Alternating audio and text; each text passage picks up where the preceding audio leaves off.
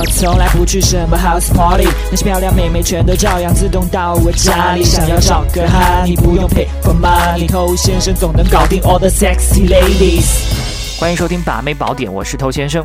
有很多兄弟在泡妹子的时候会碰到一个问题，那原本呢，按照他的套路来，应该是要顺风顺水的，但是呢，怎么今天这个妹子她会有一些奇怪？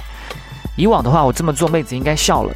那到这一步呢，他可能害羞了，等等，但是你可能都没有办法收到一个预期的回应，完全不按套路出牌，结果自乱阵脚，那内心的不自信啊、焦虑啊，就再次的出现了。那有两类人会出现这种问题，一类呢就是新手，因为新手没有经验，他要去模仿模仿别人泡妞的一个流程，所以才会按部就班。那还有一些呢，就是把妹过于流程化的这样的一些老油条。那每次呢，就把自己会的东西全部来一遍嘛。如果都没用的话呢，就傻眼了。那当然，这些流程化的东西一定是建立在一定的经验基础之上，最后总结而成的。它可能会适用于大部分的妹子，但是人有千万种，不是每一个妹子都一模一样。有共同的一些女性共性以外呢，同时她们各自的成长环境、生活习惯、家庭背景等等，都会造就成她们不同的一些个性。所以我们在去把妹子的时候呢，除了这些共性我们要考虑以外，还有她们各自身上的一些特点，我们也是不能视而不见的。那可能有些兄弟就比较能够明白这个道理。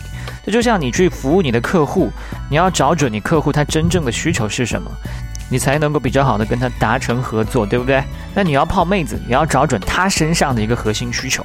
所以，如果你靠花钱去泡到妹子，那基本上这个妹子她本身经济条件不会太好。那柔弱的妹子呢？她当然渴望有一个强势的大男子可以好好保护她。那如果是一个内向的、不善言辞的妹子，她碰见一个健谈的男人，也很容易被他逗得哈哈大笑。那这是一个什么样的道理呢？每个人内在呢都在寻求一种平衡满足，他缺少这种东西，当他现阶段没有办法得到的时候，他当然会被这种东西所吸引。就像你去喜欢一个偶像、一个明星，他身上一定有你喜欢的某种特质，但是你没有办法像他一样那么的强大，对不对？所以你情不自禁的就会觉得这个人光芒万丈。所以明白了吗？妹子身上缺少什么东西，那那样东西就是你可以把它拿下的一个关键点。所以希望你跟妹子在互动的过程当中呢，可以用心观察、换位思考，找到这一点，最终来对症下药。